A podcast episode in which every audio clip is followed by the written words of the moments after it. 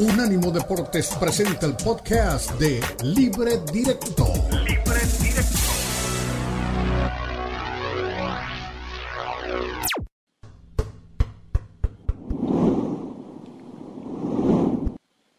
Día 21 del Campeonato Mundial de Fútbol en territorio de Qatar.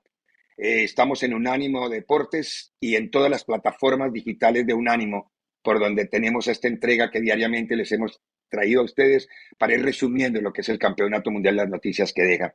Y hoy, desafortunadamente, tenemos que comenzar con algo que la noche de anoche fue noticia y que nos generó convulsión a todos.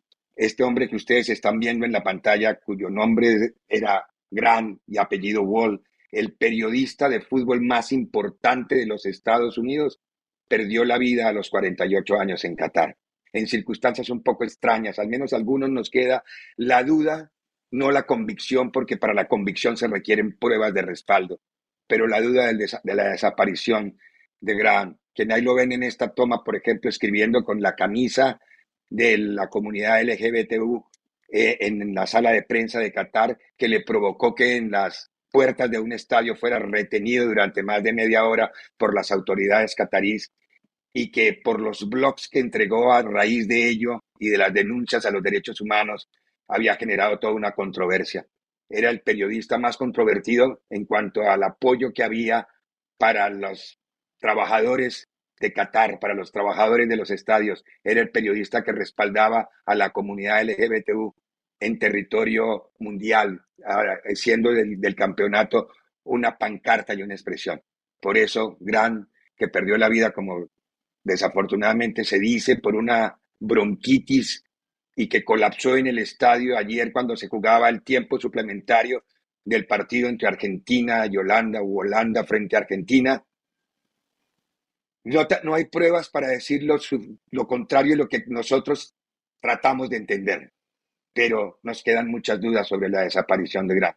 Y ya hay antecedentes que son peligrosos, pero con eso queríamos empezar y hacerle un homenaje al periodista, al amigo, al compañero, al colega y la reverencia por sus escritos, la reverencia por su valor y por las cosas que escribió y a la familia el apoyo y el respaldo. Sé que el Departamento de Estado de los Estados Unidos ya intervino hoy porque la esposa de Grant es una médica epidemióloga que estuvo trabajando alrededor de la, de la Casa Blanca con el tema del virus del COVID-19 y hay relación directa y que están tratando de repatriar el cuerpo de Gran para que haya una autopsia hecha a profundidad por expertos forenses en los Estados Unidos.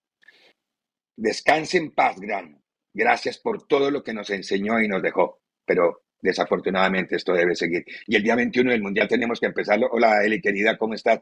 Eh, tenemos que comenzarlo con el, con el partido que recién vimos, ¿no? El partido de cuartos, último partido de cuartos entre Francia e Inglaterra. No sé si a ti te quedó la misma sensación. No digo que haya sido un mal partido. Para mí fue un buen partido, muy intenso, muy parejo. Muy intenso y muy parejo lo definiría yo, con dos grandes arqueros. Pero no te quedó la sensación de que al anular también Inglaterra, Mbappé, como que, se, como que el espectáculo que uno esperaba no apareció, no llegó a aparecer en toda su plenitud. ¿Cómo estás, Eli, querida? ¿Cómo está Ricardo? Día 21, como bien lo señalas, de la Copa del Mundo. A mí el partido me encantó porque nos dio emociones, nos dio dos selecciones que intentaron con su apuesta hacer algo interesante. La verdad que me gustó más Inglaterra, tengo que decirlo, el buen trabajo que hacen para nulificar a Mbappé, que cuando sale de esa zona cargado a la banda y comienza a trabajar de fuera hacia adentro, creo que es cuando genera un poquito más de peligro, pero me refiero un poquito más. No vimos a Mbappé en su máxima expresión, pero cuando no está Mbappé, está Griezmann, está Giroud, y es lo que a lo mejor olvidó Inglaterra, ¿no? Que no todo giraba alrededor de Mbappé, que también tienen gente de calidad que acompaña.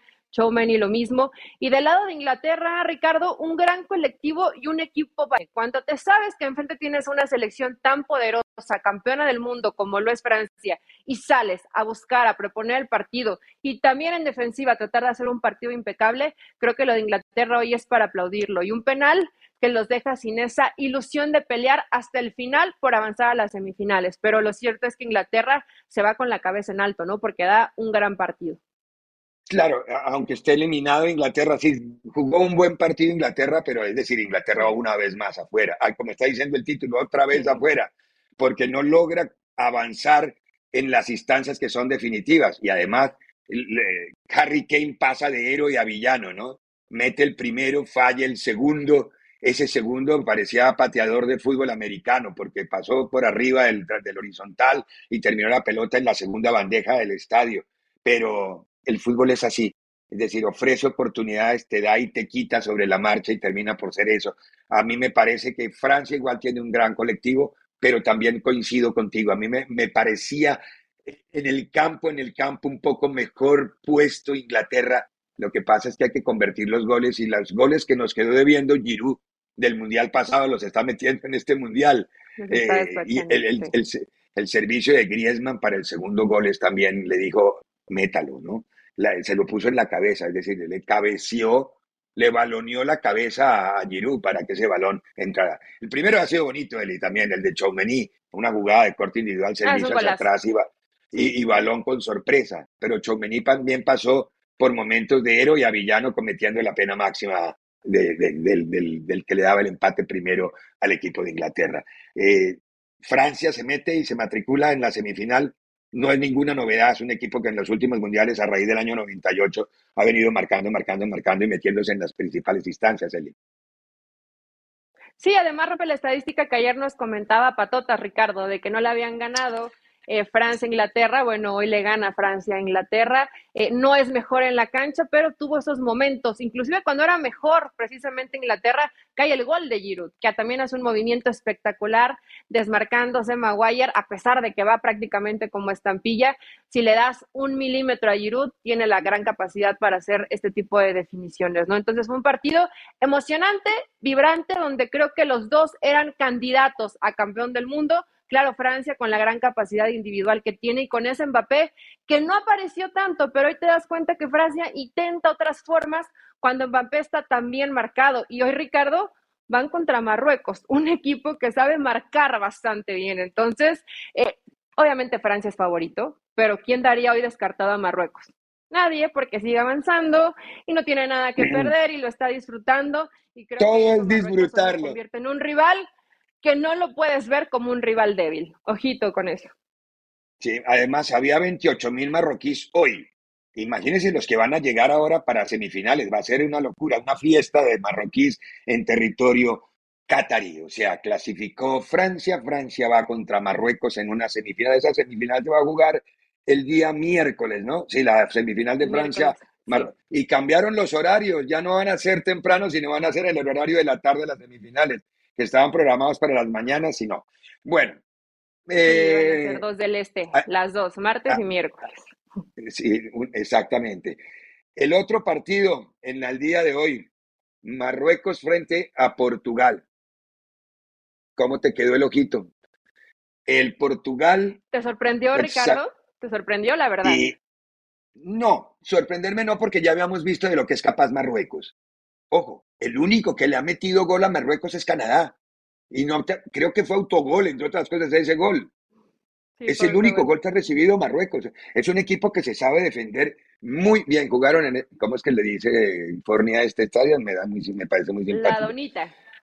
La donita, no, no, no, ese es un al que es el, ese es el gorro que se ponen los cataríes en la cabeza. Es hecho a imagen y semejanza del gorro que va en la cabeza de los cataríes. Pero bueno, eh, otro partido intenso y con emociones. No entendí lo de Pepe, que por qué nos ponen un árbitro argentino después de lo que pasó ayer con Messi.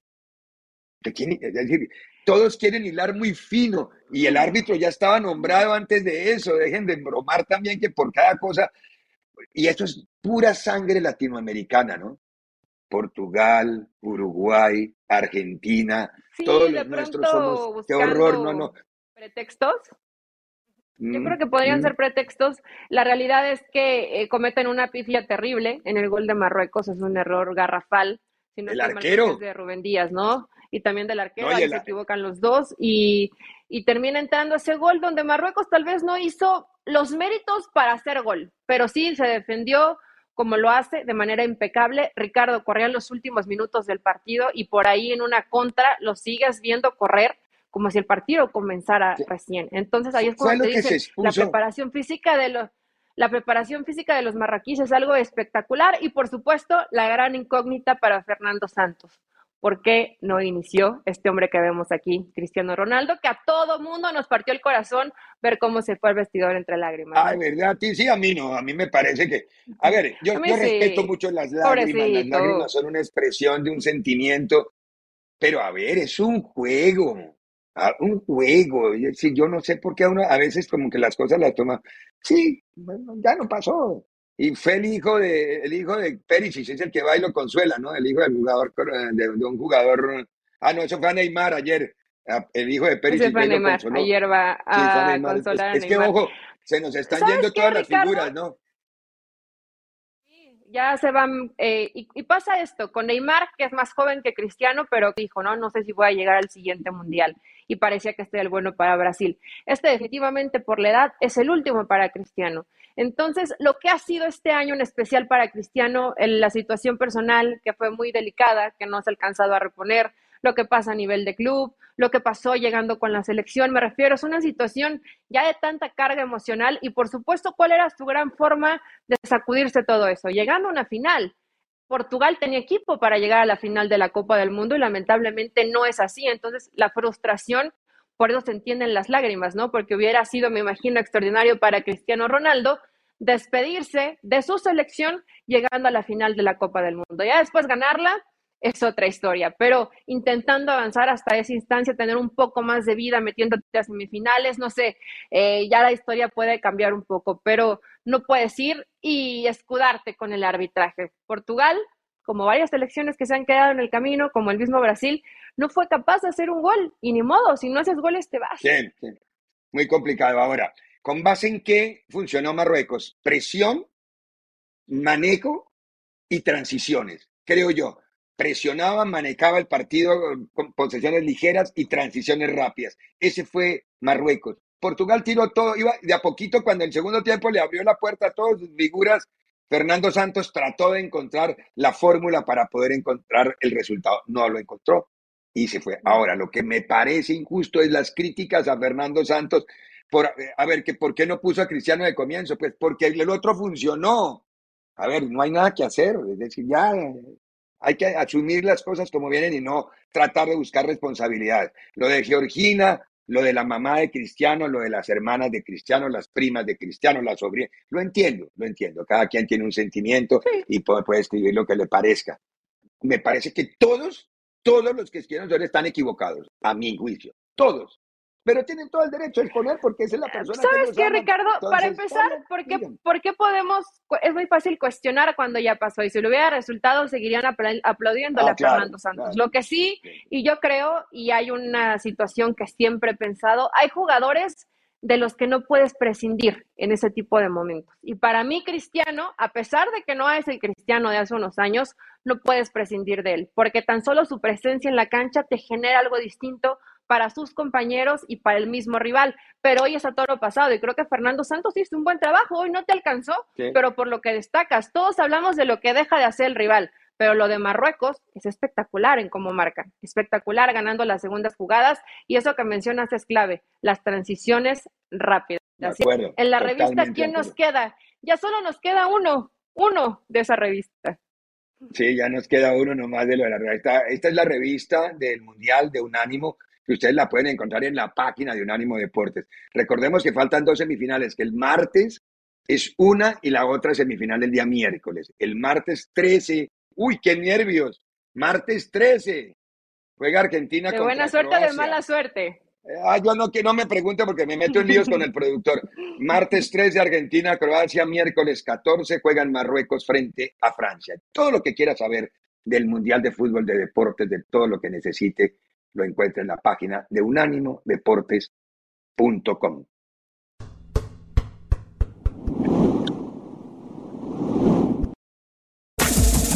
Este fue el podcast de Libre Directo, una producción de Unánimo Deportes.